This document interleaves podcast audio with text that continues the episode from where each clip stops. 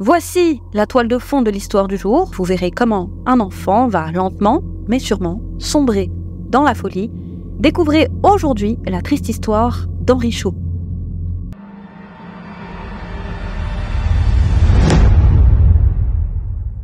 Henri Cho Hoi Lung est né le 7 juin 1983 à Hong Kong.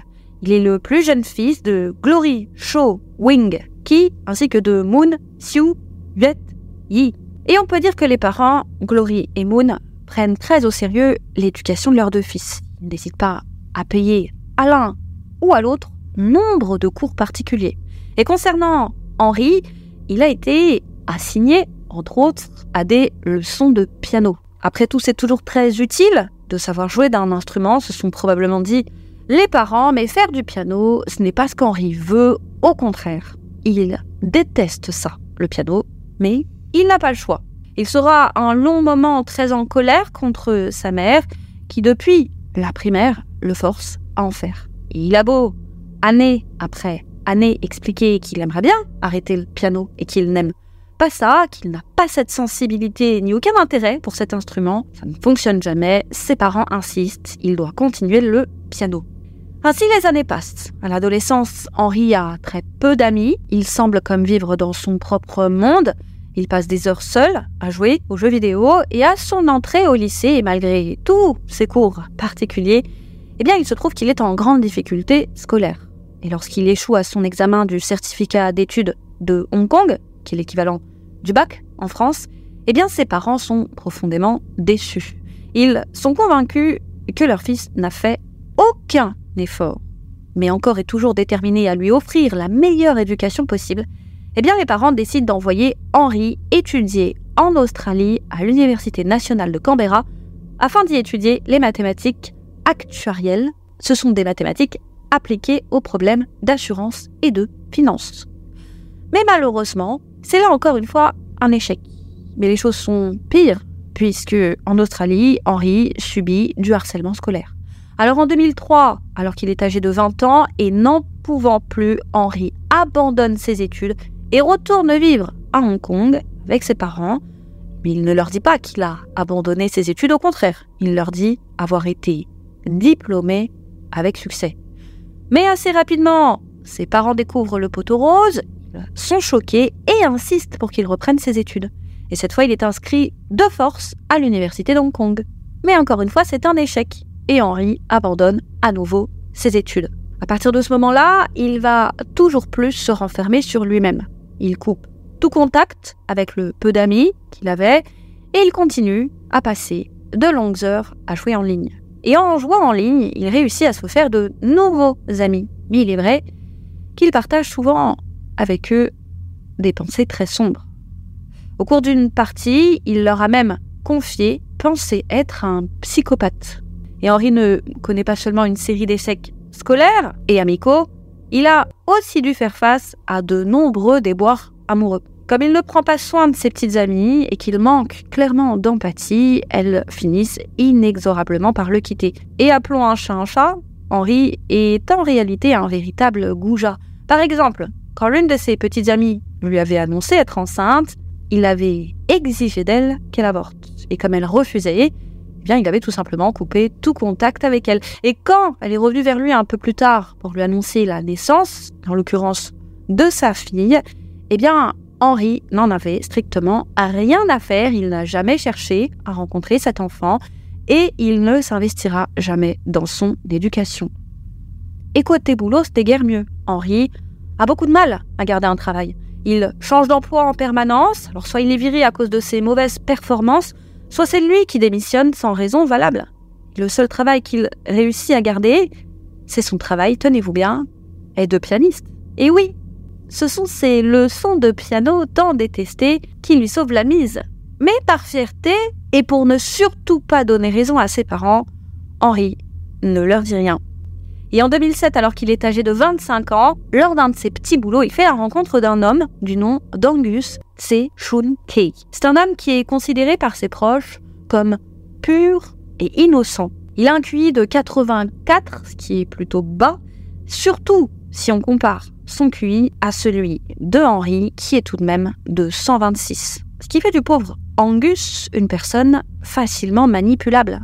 Et le pauvre, en échange d'un peu d'attention ou d'affection, il avait l'habitude de faire tout ce qu'on lui demandait. C'était un people pleaser. Il faut dire que le pauvre a eu une enfance difficile. Son père avait quitté sa mère alors qu'il n'avait que 3 ans, la laissant seule s'occuper de sa sœur et lui. Mais bien que la maman ait toujours eu du mal à boucler les fins de mois, malgré les deux emplois en plus qu'elle avait, eh bien, la famille était malgré tout heureuse et unie. Mais autre son de cloche pour Angus, à l'école, il est victime de harcèlement scolaire sans compter qu'il n'a jamais été très doué pour les études. Et le pauvre était tellement intimidé par ses camarades qu'il était régulièrement battu. Et en amour, pas de chance non plus. On est loin du profil de Gouja. De Henri, bien au contraire, Angus a toujours été du genre romantique et attentionné, mais trop bon, trop con, comme on dit. Il a de nombreuses fois été trahi par ses compagnes. Ça où il n'a pas eu de chance. Par exemple, sa première petite amie est morte euh, tragiquement alors que les deux étaient en couple. Quant à sa première épouse d'origine indonésienne, elle lui avait avoué la nuit de leur mariage qu'elle l'avait simplement épousé pour pouvoir obtenir les papiers hongkongais et pouvoir ainsi légalement vivre au pays. Pire encore, elle lui a expliqué qu'elle était en réalité déjà mariée au pays et qu'en plus de son mari, elle avait un petit ami dans sa ville natale. Le choc a été terrible pour Angus et brisé par la nouvelle, il a décidé de déménager en Nouvelle-Zélande pour refaire sa vie et là-bas, il a fait la rencontre d'une femme dont il est tombé éperdument amoureux, femme qui lui a littéralement vidé ses comptes bancaires. Elle l'a escroqué tant et si bien que sans le sou, Angus a été obligé de retourner vivre à Hong Kong. Nous sommes alors en 2010. Et cette énième trahison le marque si profondément qu'à son retour à Hong Kong, il va tenter à plusieurs reprises d'en finir, à trois occasions différentes et de trois manières différentes. La première fois en avalant du mercure, la deuxième fois en avalant un mélange de morora et de sirop pour la toux, et enfin, la troisième fois en s'enfermant avec un poêle à bois. Et fort heureusement, la dernière fois, eh bien, sa sœur était arrivée à temps pour le sauver. Mais malheureusement, elle est arrivée un poil trop tard, puisqu'Angus gardera d'importantes lésions cérébrales irréversibles. On dit qu'à partir de ce jour-là, il n'a plus jamais été le même. Le pauvre avait des difficultés à parler, il avait d'énormes problèmes de mémoire. Néanmoins, il y a tout de même eu du bon dans tout ça, puisqu'il est sorti de l'hôpital avec un tout nouvel état d'esprit, bien décidé à croquer la vie à pleines dents. Et donc, Angus, âgé de 35 ans, au moment des faits, voyait Henri comme un véritable frère. Et Henri l'invitait souvent dans des gros restaurants, il lui offrait des cadeaux, il lui offrait des vêtements, un prix, et le pauvre Angus ne se rendait pas compte qu'Henri ne faisait ça que pour pouvoir l'utiliser plus tard. La naïveté d'Angus l'empêchait de voir ce que la plupart des proches d'Henri avaient remarqué. Selon eux, il n'était ni plus ni moins qu'un homme prétentieux qui prenait constamment les gens de haut et abusait des plus faibles. Et pour en revenir à lui, fin 2012, Henri se retrouve endetté à cause de plusieurs investissements en bourse. Et ses parents l'aident financièrement. Mais ce n'est pas assez au goût d'Henri, qui en veut toujours plus. Et en dépit du fait que ses parents l'hébergent et qu'il survit grâce à leur aide financière, ce n'est jamais assez pour Henri. Et pourtant, ses parents lui ont toujours donné suffisamment d'argent pour qu'il puisse vivre grand train. En effet, il mange dans les meilleurs restaurants, il s'achète de très beaux vêtements. Henri ne se refuse rien avec l'argent de ses parents. Et en 2013, alors que Henry a 29 ans, que Moon en a 63 et que Glory en a 65, force est de constater qu'entre les trois, les disputes sont fréquentes. Moon et Glory ne supportent définitivement plus l'ingratitude de leur fils. Ils lui demandent alors de quitter le domicile familial, mais Henry refuse. Puis un peu plus tard, en février de cette même année, une nouvelle dispute éclate. Et cette fois, Henry a eu l'audace de demander à ses parents de vendre leur appartement et de partager l'argent de la vente en trois, à savoir un tiers pour lui, un tiers pour son frère et un tiers pour ses parents. Alors imaginez le choc des parents.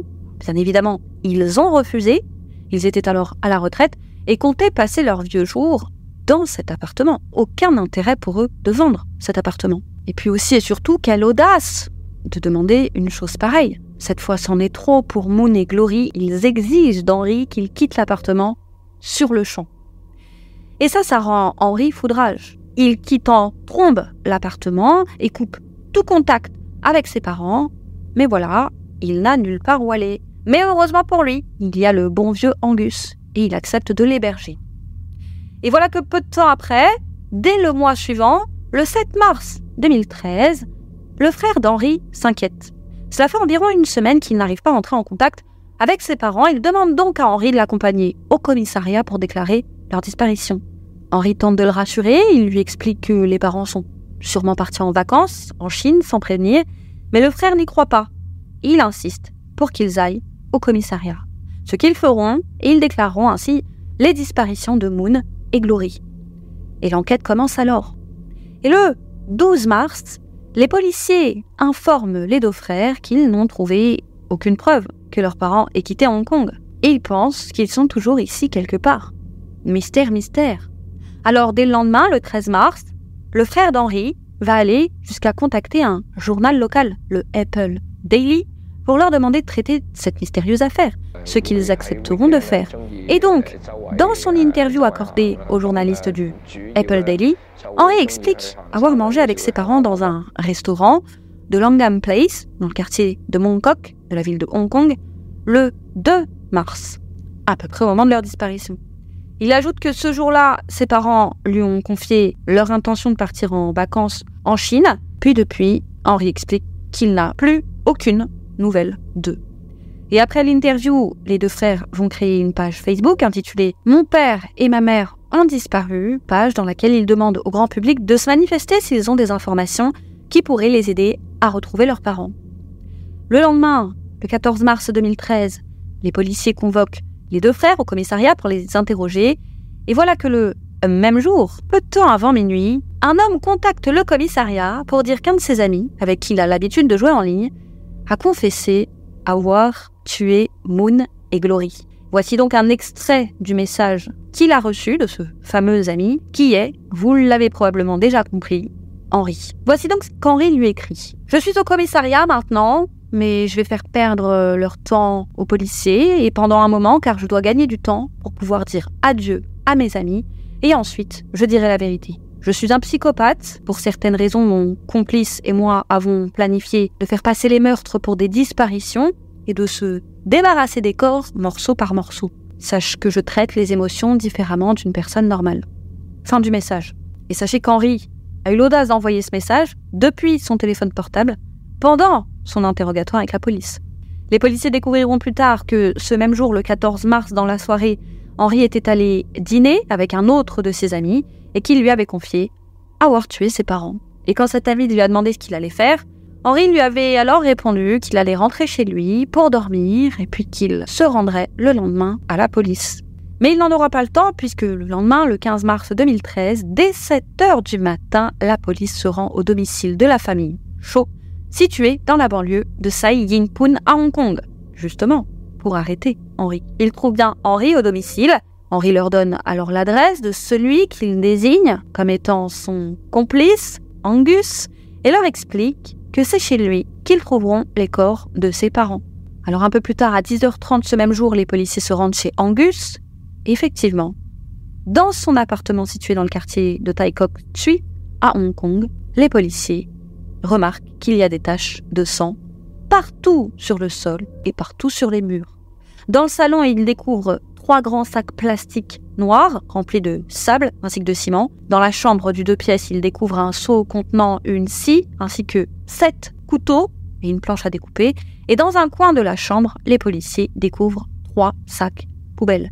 Et lorsqu'ils ouvrent ces sacs poubelles, à l'intérieur, ils découvrent des morceaux de corps humains. Et les policiers trouvent également plus de 600 lunchbox disséminés un peu partout dans l'appartement. Dans une petite pièce de stockage située près de la cuisine, ils découvrent deux réfrigérateurs. Sur l'un de ces réfrigérateurs se trouve un micro-ondes. Et à l'intérieur du micro-ondes, il y a une épaisse couche de graisse jaune, sans compter que l'appartement a une odeur de viande grillée. Donc en voyant les lunchbox, les policiers comprennent que la viande qui se trouve à l'intérieur est probablement de la chair humaine. D'ailleurs, c'est de la chair humaine. Alors, ils en sont persuadés. Henri a probablement cuisiné ses parents au micro-ondes Peut-être même les a-t-il mangés. Un bloc-notes est aussi retrouvé sous le matelas d'Angus. Dedans, il y a une liste d'objets nécessaires pour se débarrasser d'un corps, ainsi que des notes détaillées sur comment découper un corps. Les notes spécifiaient que les os de Moon et de Glory devaient être recouverts de sable et de ciment avant d'être jetés à la mer. Angus est alors arrêté et inculpé à son tour du meurtre et du démembrement de Moon et Glory. Interrogé par la police, Henry explique qu'après s'être disputé avec ses parents au sujet de la vente de l'appartement, il était extrêmement en colère. Il ne comprenait pas leur décision de le mettre à la porte, car après tout, il a toujours estimé que c'était de leur faute si sa vie avait été un échec. Et c'est à ce moment qu'il s'est dit que s'il coupait le lien émotionnel qui l'unit à ses parents en les tuant, il allait enfin pouvoir, d'une certaine manière, renaître et être enfin en paix. Et puis aussi et surtout, ne soyons pas naïfs, en les tuant, il n'allait pas seulement être libre, il allait également toucher un héritage conséquent. C'est à partir de là qu'il s'est mis à fomenter son macabre plan. Il voulait tuer ses parents et déclarer leur disparition. Ensuite, il comptait attendre le délai légal des 7 ans pour pouvoir les faire déclarer morts afin de toucher l'héritage. Il a ensuite parlé de son plan avec Angus. Il a convaincu Angus de l'aider et ils se sont tous les deux mis d'accord pour passer à l'action le 1er mars 2013 d'après Henri. Ce jour-là, Henri a fait croire à ses parents qu'il allait emménager avec Angus. Il leur a alors demandé de venir l'aider à nettoyer et meubler sa nouvelle chambre, ce que les parents d'Henri ont accepté de faire. Le 1er mai, vers 11h, Henri passe alors chercher ses parents à leur appartement et tous ensemble, ils se sont ensuite rendus chez Angus. La caméra de vidéosurveillance du parking de l'immeuble d'Angus a d'ailleurs filmé Henri et ses parents entrer dans l'immeuble vers midi 26. Et selon Henri, dès que ses parents ont pénétré dans le salon de l'appartement, Angus et lui sont passés à l'attaque. Angus, qui est particulièrement fort, a attrapé la mère d'Henri par derrière. Il lui a couvert la bouche avant de lui trancher la gorge. Quant au père, c'est Henri qui l'a poignardé à l'arrière du cou, mais il insiste. Il explique que c'est Angus qui l'a achevé en lui tranchant la gorge. Il explique aussi qu'en se battant avec son père, il s'est accidentellement coupé les doigts ainsi que la cuisse et qu'il a donc laissé ses parents gisant morts sur le sol avec Angus pour lui se rendre à l'hôpital afin de se faire soigner. À l'hôpital, on lui fait 11 points de suture et selon lui, c'est lorsqu'il est revenu dans l'appartement d'Angus qu'il a découvert que son ami avait découpé les corps de ses parents. Mais ce n'est pas tout. Henri a également ajouté qu'après avoir tué ses parents, il comptait tuer son frère, mais que finalement, se sentant soulagé par la mort de Moon de Glory, il avait finalement pris la décision de lui laisser la vie sauve. Henri a également avoué aux policiers que s'il n'avait pas été attrapé, Angus et lui se seraient enfuis en Chine. Là-bas, ils auraient tué des femmes et des prostituées jusqu'à ce qu'ils se fassent arrêter ou qu'ils soient tués par la police. Les enquêteurs découvriront également plus tard qu'Henri avait confié à son cousin qu'il n'avait rien ressenti lorsqu'il a tué ses parents et qu'il se fichait allègrement qu'il soit mort. Mais la version des faits d'Angus sera totalement différente de celle d'Henri. Selon lui, il n'était pas chez lui au moment des meurtres. Il ne serait rentré chez lui que le 4 mars, soit trois jours après. Et lorsqu'il est rentré chez lui, il explique qu'Henri l'attendait tout sourire en lui montrant un seau contenant une tête et une main. Il aurait ensuite expliqué à Angus qu'à présent, maintenant qu'il sait pour les meurtres, il est de fait complice. Et que personne ne le croirait s'il disait n'avoir rien fait. Et Henri a également menacé de tuer la mère d'Angus si ce dernier venait à le dénoncer. Terrifié, Angus a accepté d'aider Henri à se débarrasser des corps des parents. Il n'en faut pas plus, les deux sont incarcérés dans l'attente de leur procès. Et au cours de leur enquête, les policiers vont découvrir que du mois de janvier à février, Henri avait acheté des couteaux, des marteaux, toutes ses lunchbox, ainsi que de la javel, dans plusieurs magasins d'Hong Kong. Certaines fois, il envoyait Angus à sa place. Mais l'étude des caméras de surveillance de ces boutiques ont montré qu'Henri n'était en fait jamais bien loin. Les policiers supposent qu'Henri avait donc prémédité le meurtre de ses parents depuis plusieurs mois et qu'il avait effectué tous ses achats dans différents magasins de janvier à février afin d'éviter d'attirer les soupçons sur lui. Les policiers ont également étudié les conversations MSN entre Henri et Angus et ils ont remarqué un détail assez important. C'est toujours Henri qui abordait en premier l'idée de tuer ses parents. En plus de cela, les résultats des analyses graphologiques du carnet, souvenez-vous, retrouvés sous le matelas d'Angus, ont révélé que c'est en fait Henri qui a écrit dans ce carnet et non Angus. Cela laisse donc penser aux enquêteurs qu'Henri avait caché le carnet sous le matelas d'Angus afin de tenter de lui faire porter le chapeau. L'année suivante, en août 2014, s'ouvre enfin le procès des deux hommes et ils plaident tous les deux non coupables. Et alors que le procès vient à peine de commencer, deux membres du jury, ne supportant pas d'entendre les détails sordides du crime, demandent à être remplacés. Le procès est donc repoussé à février 2015, le temps que de nouveaux jurés puissent être sélectionnés. Et lors de ce nouveau procès, l'avocat d'Henri insiste sur le fait que son client était mentalement instable au moment du double meurtre. Et plusieurs psychologues vont se succéder à la barre. Le premier affirme qu'Henri souffrait d'un trouble bipolaire ainsi que de troubles obsessionnels compulsifs. Selon lui, Henri était effectivement mentalement instable, et ce même les mois précédant les meurtres. Pendant ce temps, il écoutait d'ailleurs, et c'est un détail important, une pièce pour piano du compositeur Alexander Kriopin intitulée La flamme. Et selon ce psychologue, ça a intensifié les images de feu et de flamme dans l'esprit d'Henri. Ce serait comme un peu monter la tête, et à cause de ça, il pensait que la Terre serait bientôt détruite par les flammes, que la fin du monde était proche et que personne ne pourrait y échapper. Et ce serait ça qui aurait, selon ce psychologue, provoqué le passage à l'acte d'Henri, ça en plus du fait qu'il considérait ses parents responsables de tous les échecs de sa vie. Henri a d'ailleurs révélé à ce psychologue lors d'un entretien que pendant qu'il tuait ses parents, il voyait des flammes. Mais deux autres psychiatres vont venir également témoigner à la barre. Ils ont des avis complètement différents. Le premier affirme qu'Henri ne souffre d'aucun trouble psychologique. Quant au second, qui a rencontré Henri à plus de 30 reprises, il affirme qu'Henri souffrait bien d'un trouble de la personnalité avec, avec des traits narcissiques et psychopathiques. Le procureur a aussi affirmé que les meurtres de Moon et de Glory étaient prémédités et commis de sang-froid, car Henri et Angus avaient discuté ensemble au préalable. Ils avaient discuté en amont et en détail de la manière dont ils allaient commettre les crimes et se débarrasser des corps. Et en prenant en compte l'énorme différence de QI entre Henri et Angus, ainsi que toutes les preuves accumulées par la police, le juge et le jury sont arrivés à la conclusion que c'est la version des faits d'Angus qui est la plus crédible. Selon eux, Angus a été manipulé par Henri, et Henri aurait manipulé Angus dans le but de lui faire porter le chapeau. Le juge a rejeté l'idée selon laquelle Henri avait agi impulsivement et sous le coup de l'émotion, selon lui. Encore une fois, le crime était totalement prémédité. Il a également affirmé qu'Henri était un homme narcissique qui n'avait aucune empathie pour les autres et que de ce fait, c'est quelqu'un de particulièrement dangereux pour la société. Le 20 mars 2015, Henri Shaw a été reconnu coupable du double meurtre de ses parents. Angus et Henri ont été reconnus coupables d'avoir empêché l'inhumation légale d'un corps.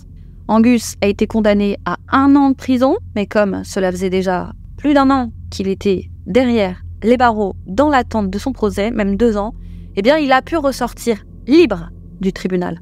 Quant à Henri, il a été condamné à la prison à vie et à l'annonce du verdict, Henri est resté sans émotion. Quant à Angus, il a affirmé que même longtemps après les meurtres, il n'arrête pas de faire des cauchemars dans lesquels il voit une main dans un seau et le visage souriant de Henri Chaud à côté. Voilà, c'est tout pour aujourd'hui. Comme toujours, merci de nous avoir suivis. N'hésitez pas également à nous suivre sur nos réseaux sociaux, les YouCrime Sisters. Quant à moi, je vous dis à très vite sur YouCrime pour une autre triste histoire, les amis.